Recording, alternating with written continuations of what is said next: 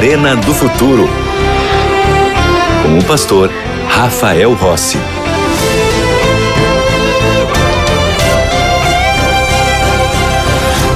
Já estamos de volta com o programa A Arena do Futuro e eu tenho um convite muito especial para você.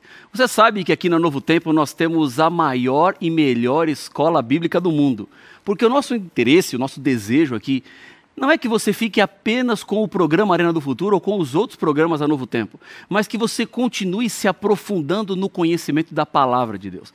Jesus, certa vez, disse assim: Olha, conhecereis a verdade e a verdade vos libertará. E a verdade está na palavra de Deus. E eu tenho aqui a série de estudos bíblicos, A Cura do Pecado. São 15 temas baseados nas profecias de Daniel e Apocalipse. Na verdade, os temas eles vão de um livro profético para o outro, para entendermos exatamente a mensagem de Deus de preparação para todos nós. Esse estudo aqui, ele é muito especial porque é profético. Eu também tive a alegria de escrever esse material e enviar para você gratuitamente. Às vezes eu encontro pessoas por aí que falam assim: "Pastor, é de graça mesmo?" Depois não vai vir um boleto para eu pagar? Não, é de graça. Os anjos da esperança que estão comigo aqui agora, nesse momento, compartilhando a palavra de Deus, são aqueles que pagam para que nós consigamos enviar isso de graça para você. Vai chegar pelo correio na sua casa, onde você está, para que você tenha acesso a esse material, aprenda e descubra ainda mais sobre a palavra do Senhor. Agora, a sua pergunta é a seguinte: tá bom, pastor, quero o material tenho interesse em entender um pouquinho mais sobre a cura do pecado. O que eu preciso fazer para ser aluno da escola bíblica? Eu vou te dizer. Algumas maneiras. A primeira, você pode escrever para nós pelo WhatsApp. O número é 12 98244 0077. Vou repetir. 12 98244 0077. 77. Então é só enviar a mensagem e você vai receber essa revista aqui, que eu já tenho a minha, e você pode ter a sua também. Ou você pode ir na internet e acessar o seguinte site, novotempo.com barra escola bíblica novotempo.com barra escola bíblica. E nós vamos enviar para você esse material. Há muitos outros materiais importantes lá para a sua caminhada cristã. Tudo certo? Combinado? Então vamos à Bíblia, porque você sabe que tudo começa na palavra. Eu já tenho a minha Bíblia aqui, então nós já estamos prontos para começar o estudo de hoje. A Bíblia, ela promete ser uma bússola que nos orienta e permite ir longe e com segurança. As promessas da Bíblia, todas se cumprem cada dia, porque a Bíblia não é um livro qualquer. A, li a Bíblia não é um livro a mais. A Bíblia é um livro de poder. De dentro da palavra de Deus sai um Cristo vivo para nos fazer companhia pelos caminhos da vida. Você não precisa lutar desacompanhado. Você não está sozinha. A Bíblia já nos revelou que a mente natural do ser humano não consegue alcançar as coisas de Deus, porque elas ultrapassam a nossa lógica. Agora, com a mente iluminada, nós conseguimos ver as coisas um pouquinho mais de acordo com os olhos de Deus. A iluminação é algo crescente, como a luz da aurora que brilha mais e mais, diz a Bíblia, até ser dia perfeito. Em nossas buscas no estudo da Bíblia, nós temos compreendido grandes temas que Deus nos deixou revelado. Estudamos no programa anterior um pouquinho sobre os mortos e o céu. E para entender a morte, nós vimos que o homem, o ser humano, foi criado por Deus. A morte é um sono, ou seja, um estado de inconsciência. Vimos que aquele que crê em Jesus ainda que esteja morto, viverá. Aí você pode dizer assim, pastor, eu queria entender melhor esses temas. Não tem problema nenhum. Você tem o aplicativo NT Play no seu celular? É só ir lá, procurar o programa Arena do Futuro e assistir os dois programas anteriores, onde a gente fala exatamente sobre isso, sobre os mortos e sobre o céu. E assim você pode também ter acesso a outros conteúdos especiais da Novo Tempo e rever os programas antigos que nós já apresentamos aqui no Arena do Futuro. Agora, hoje, nós vamos entender melhor as duas ressurreições que a Bíblia nos fala. Dois momentos onde os mortos ressuscitarão. Uma ressurreição é a ressurreição dos fiéis, daqueles que obedecem e fazem a vontade de Deus. E a outra ressurreição é a ressurreição dos maus. Veremos também que o paraíso é uma experiência futura, para onde os bons irão quando Jesus voltar nas nuvens dos céus com poder e muita glória. Essa busca nos levará a descobrir quando é que esse último milênio vai acontecer. Eu falei agora que o paraíso é uma experiência futura, certo? Há pessoas que me perguntam, eh, pastor, o paraíso é só uma experiência futura? E a história do ladrão na cruz? Como que a gente pode explicar esta história que aconteceu quando Jesus olhou para ele e falou que ele estaria naquele dia no paraíso. Será que foi isso mesmo que Jesus falou? Vamos relembrar um pouquinho os momentos da crucifixão de Jesus.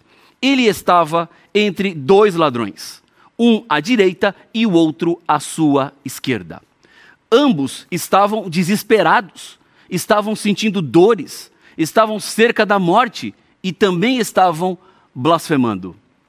No entanto, um deles parou o seu lamento, parou a sua revolta e olhou firmemente para Jesus e se comparou com ele. Um clarão, naquele momento, iluminou a sua mente. Ele pensou assim: eu mereço estar aqui, eu mereço estar na cruz. Agora, esse que está aqui no meio, não. Esse Jesus que foi colocado aqui não deveria estar. E ele reconhece naquele momento que Jesus era o Filho de Deus. E arrependido, ele pede assim: Jesus, lembre-se de mim quando o Senhor vier no seu reino. O Senhor nunca deixa sem respostas o pedido de um aflito. Então Jesus olha para ele e diz assim: Em verdade lhe digo que hoje você estará comigo no paraíso. É exatamente assim que aparece na Bíblia, em Lucas, no capítulo 23, no versículo 43. Agora, veja só: se a morte é, é uma cessação de vida e o paraíso é uma realidade futura, como é que Cristo prometeu para aquele ladrão que ele estaria no paraíso naquele dia? O hoje a que Cristo se referia era aquele hoje que ele estava sofrendo sendo crucificado, açoitado, zombado, insultado. E mesmo nestas condições, o ladrão reconheceu que Jesus era o Filho de Deus e pediu para ser salvo por ele. Ou era a salvação prometida por Cristo naquele momento, no hoje, para aquele ladrão arrependido, era que ele tinha como saída ou solução ou situação. Mas precisamos entender algumas observações importantes para não dizermos que Jesus levou o ladrão naquele dia para o paraíso, porque isso seria contraditório com outros ensinos da Bíblia. O paraíso não seria para o futuro, mas já seria para o presente. Como podemos interpretar ou entender melhor estes textos da Bíblia? Lembre-se que os textos originais, eles não tinham pontuação como nós temos na Bíblia hoje. Então você tem vírgula, ponto e vírgula, ponto final, parágrafo. Não era assim. Esta forma de pontuar o texto bíblico aconteceu durante a Idade Média. Então, eh, o texto ele deve ser pontuado de acordo com outros versos da Bíblia que ensinam sobre o mesmo tema. Um verso não pode ser usado como palavra final quando outros textos bíblicos apresentam de outra forma. É aquilo que a gente chama de texto prova. O que a Bíblia tem a nos dizer sobre o retorno de Jesus ao céu? Então nós precisamos considerar isso para entender exatamente que Jesus não disse que o ladrão estaria naquele dia no paraíso, mas Jesus estava dizendo para ele, naquele dia, que ele estaria no paraíso. Bom, esta é a ênfase do texto bíblico. Vamos à Bíblia para entender este assunto melhor. Vamos ao Evangelho de João, capítulo 20, versículo 15. Todo o pessoal que está aqui com a Bíblia e quiser acompanhar, você que está aí na sua casa, vai lá buscar uma Bíblia, eu espero você. João capítulo 20, a partir do versículo 15.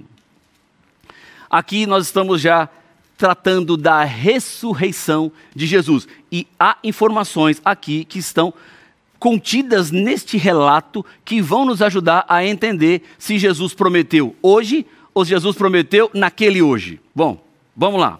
Diz assim, versículo 15: Perguntou-lhe Jesus, mulher, por que choras? A quem procuras?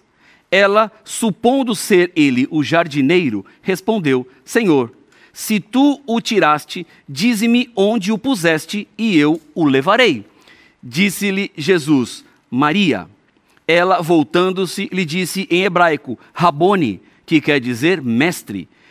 Recomendou-lhe Jesus: Não me detenhas, porque ainda não subi para meu Pai, mas vai ter com os meus irmãos e dize-lhes: Subo para meu Pai e vosso Pai, para meu Deus e vosso Deus. Versículo 18.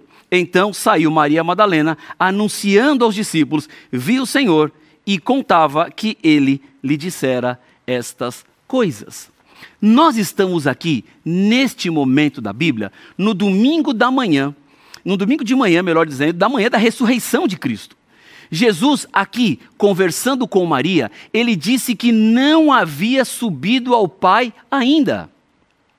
Isso esclarece a questão do ladrão, de que este seria ressuscitado no dia da ressurreição, ou seja, que é o mesmo dia da volta de Jesus. Então, sim, iria ao paraíso, mas não exatamente naquele dia, porque Jesus não foi para o paraíso. Ele falou com o ladrão na sexta-feira e no domingo ele não estava no paraíso. Então Jesus não falou que hoje você vai estar comigo no paraíso. Ele diz assim: uma coisa eu digo para você, crucificado junto comigo, hoje.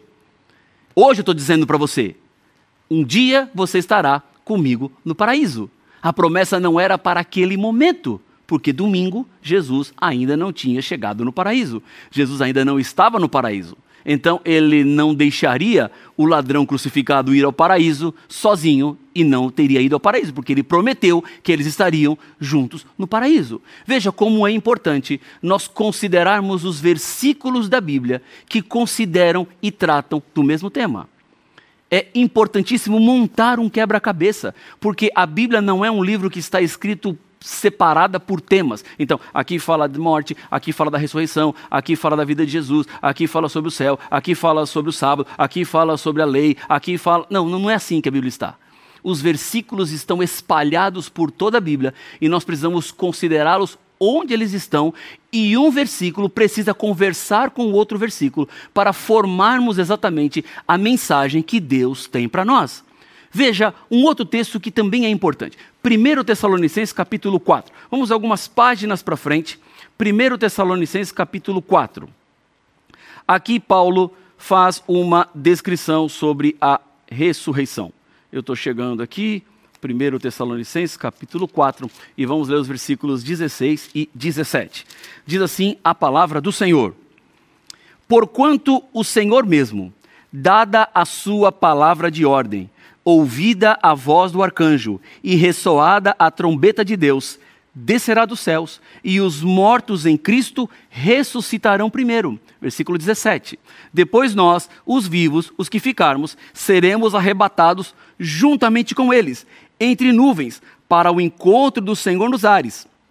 E assim estaremos para sempre com o Senhor. Versículo 18: Consolai-vos, pois, uns aos outros com estas palavras. O apóstolo Paulo escreveu sobre os que morreram em Cristo, ou seja, aqueles que na sua vida aceitaram Jesus como Senhor e Salvador pessoal.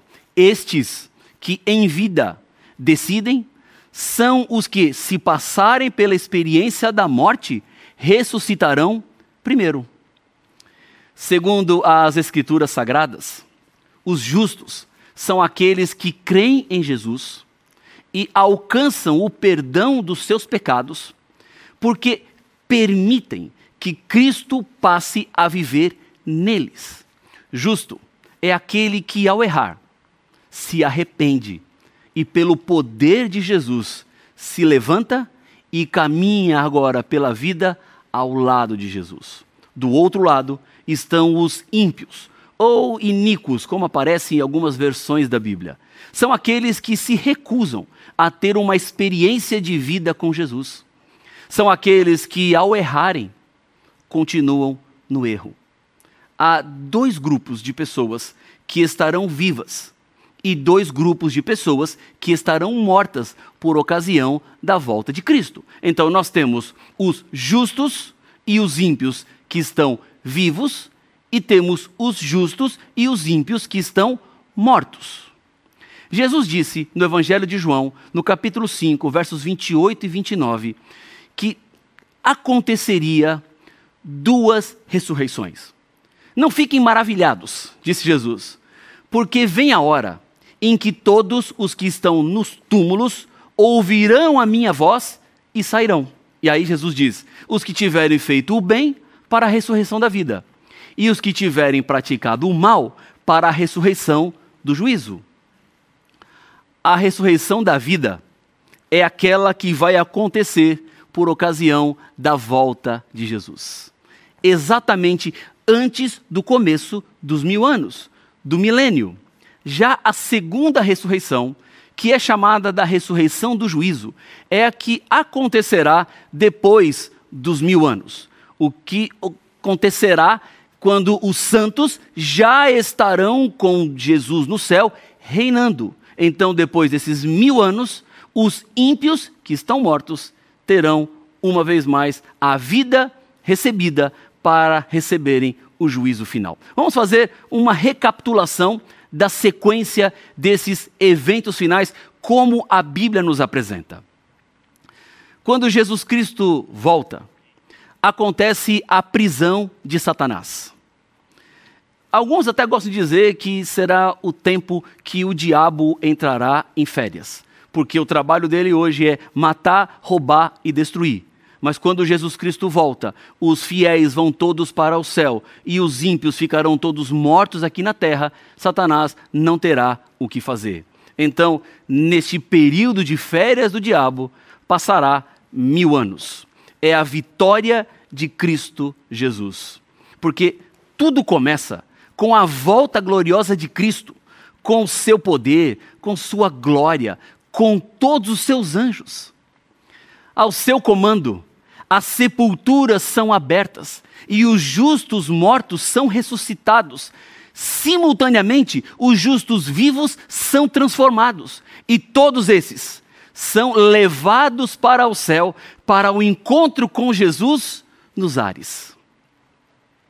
Os ímpios que estiverem vivos, eles morrem com o esplendor da glória de Cristo. É algo tão grande, é algo tão majestoso que eles serão consumidos instantaneamente. E os mortos, ímpios, permanecem nas sepulturas. Por isso Satanás fica preso. Ele não tem mais ninguém a quem tentar.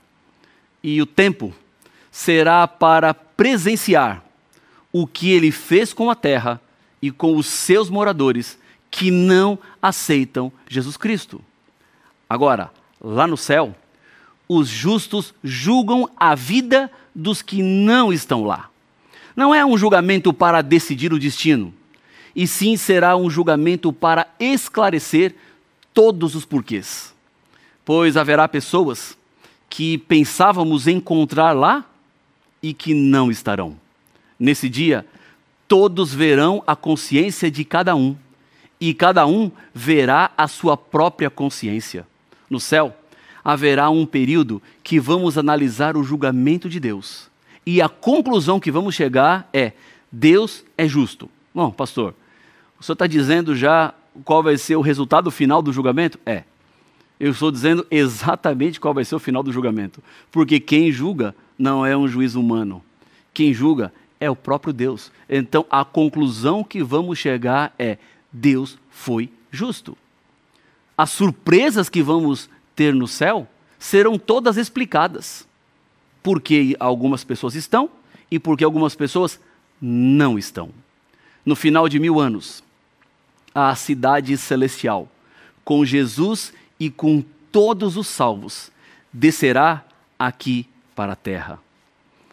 Os ímpios ressuscitarão. Agora, o mais triste é que muitos que participarão dessa segunda ressurreição, eles vão pensar que estão participando da primeira ressurreição. Mas eles não aceitaram. Mas eles não se decidiram. E por isso estarão perdidos.